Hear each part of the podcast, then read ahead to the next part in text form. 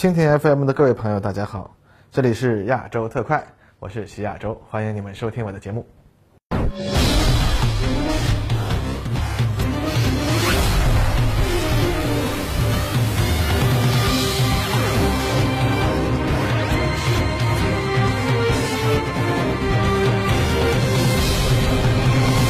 各位观众，大家好，我是观察者网的编辑徐亚洲，这里是亚洲特快栏目，我们呀继续来讲东风演义的故事。上次节目啊，咱们说了我国的核导弹的简单发展脉络，并且展望了未来一段时间我国核导弹的进一步发展。那么这一期节目呢，咱们就来说说我国弹道导弹发展的另一个发展，就是常规的战役战术导弹。那么咱们前面也提到了，我国的弹道导弹早期发展啊，都是冲着一个目标，两弹一星。也就是作为核武器的投送工具，其实呢，这也是早期弹道导弹性能决定的。我国早期的这个东风二导弹呀，它还需要使用地面无线电指令站啊来控制。到了第一种实际列装的东风二号甲啊，才采用了全程惯性制导的技术，这个就免去了敌人攻击我方的地面指令站，破坏我军导弹引导能力的问题。但是呢，精度上它就不行了啊。但是其实早期啊，用无线电指令控制的这个精度也好不到哪里去。那个原概率误差的单位啊，都是千米级的。当然，东二甲的目标是敌方的城市或者大型军事基地，带着数万吨当量的初代原子弹战斗部啊，这个精度啊也是够了。那么后面东风三、东风四和东风五导弹随着射程的提高，对于制导系统的精度也有了比较高的要求。但是呢，实际上原概率误差也是几百米到上千米的水平。那么这样的精度，如果使用常规战斗部啊，那意义就不大了嘛。不过，苏联在研制弹道导弹的时候，就发展出了一个分支，也就是大家耳熟能详的这个飞毛腿啊 R 十七系列导弹。这种导弹的射程在三百至六百公里，战斗部重量一吨左右，原概率误差呢一千米左右水平。那么它的任务呢，最初也是用来投送战术核武器。不过呢，随着技术的发展，后面生产的改进型飞毛腿导弹的精度啊在三百公里的射程上可以控制在三百米水平。这意味着什么呢？这意味着呀。虽然使用常规弹头仍然没有办法精确命中机场上的一个指定目标，但是啊，可以保证它打到机场范围之内。哎，这个就有一定的实战价值了。到了七十年代后期啊，取代飞毛腿导弹的新一代战术导弹开始出现，尤其是北约称为 SS 二三蜘蛛的导弹，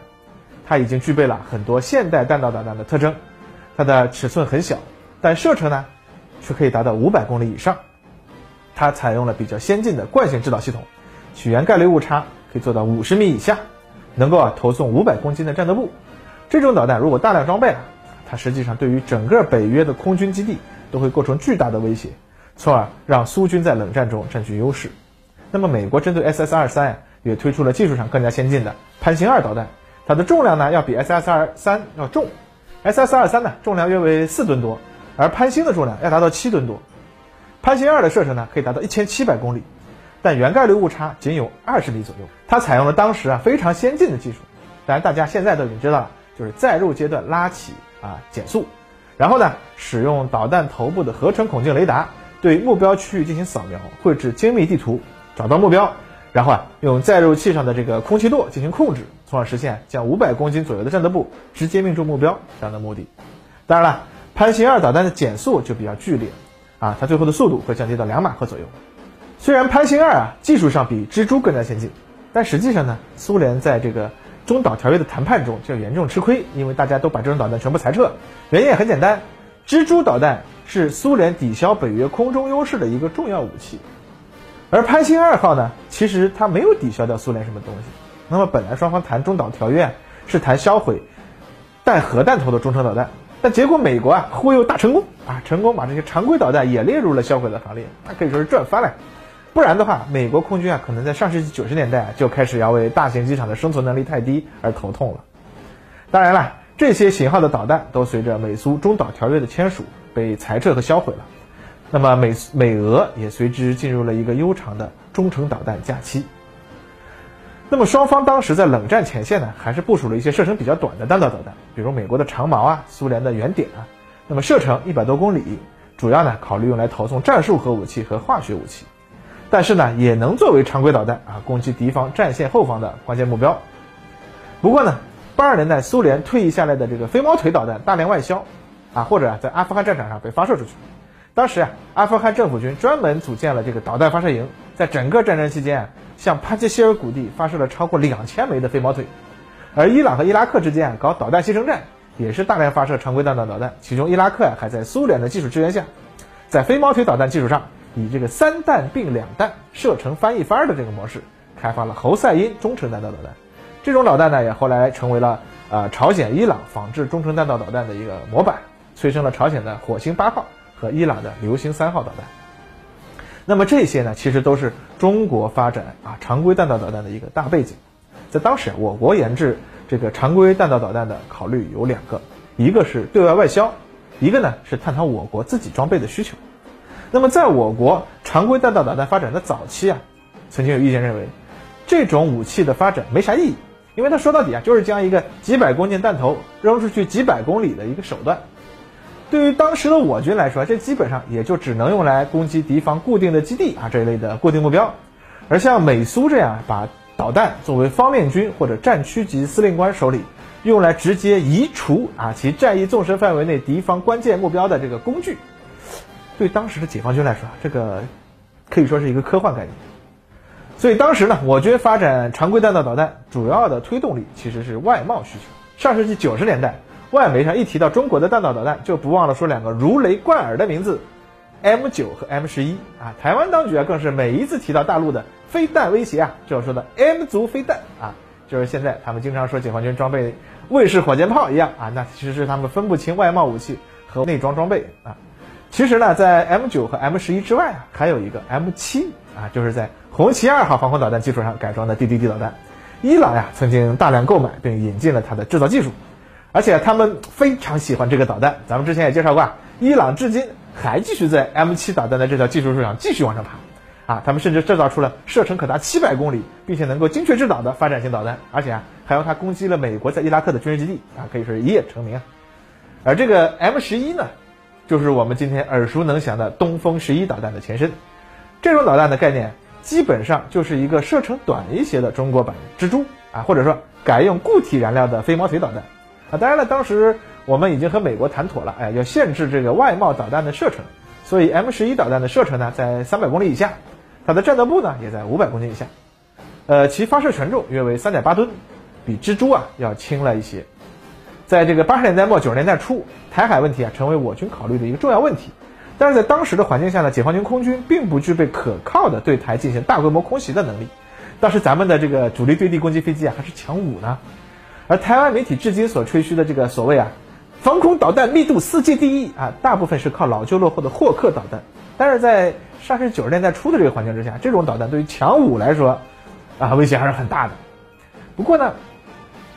现在咱们说解放军现在的这个军事技术发展啊，总绕不开海湾战争的影响啊。海湾战争中，美国用 M 二七零火箭炮发射的这个 ATACMS 战术导弹，对。伊拉克的防空导弹阵地实施攻击，为幺零幺空中突击师的这个蛙跳行动打开通路的做法，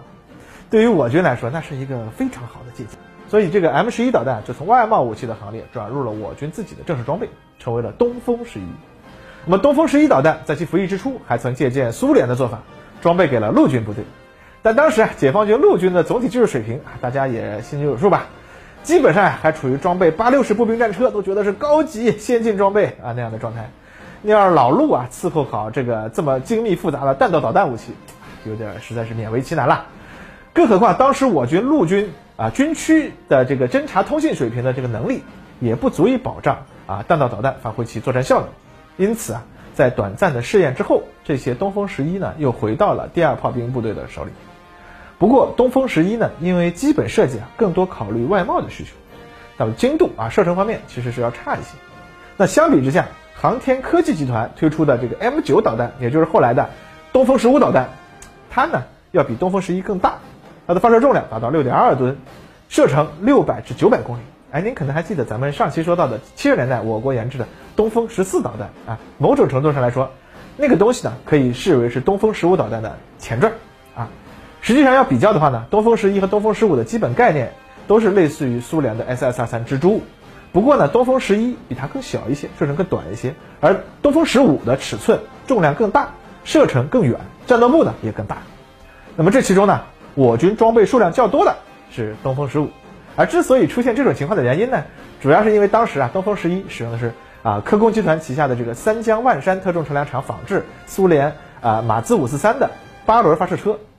技术复杂，价格昂贵，生产速度呢比较慢。而东风十五使用的发射车呢是泰安特车制造的越野卡车底盘，虽然其性能上呀不如泰安的大八轮，但是胜在价格便宜，量又足，可以满足我军快速扩编第二炮兵导弹发射旅的这个需求。那么东风十一和东风十五呢，就构成了我军的第一代战术导弹，主要用于就准备对台军事行动。东风十五导弹在一九八七年进行试射成功，一九九五年、九六年台海危机期间对台湾附近海域进行了试射。之前啊，列车长在九六年台海危机的这个文章里也写到过啊，事后解放军指挥院校使用台军汉光兵推所使用的。美军啊，JLTS 计算机推演系统发展而来的我军的这个兵推系统，对九六年攻台行动进行了一个复盘。他们得出的结论是呢，当时我军行动呀，要获得胜利的前提是所有的东风十一和东风十五都能够全部命中目标。当然，这个在实战中啊就概率不高了。但反过来说啊，这也表明当时东风十一和东风十五导弹的命中精度还不够，那装备数量呢也不足。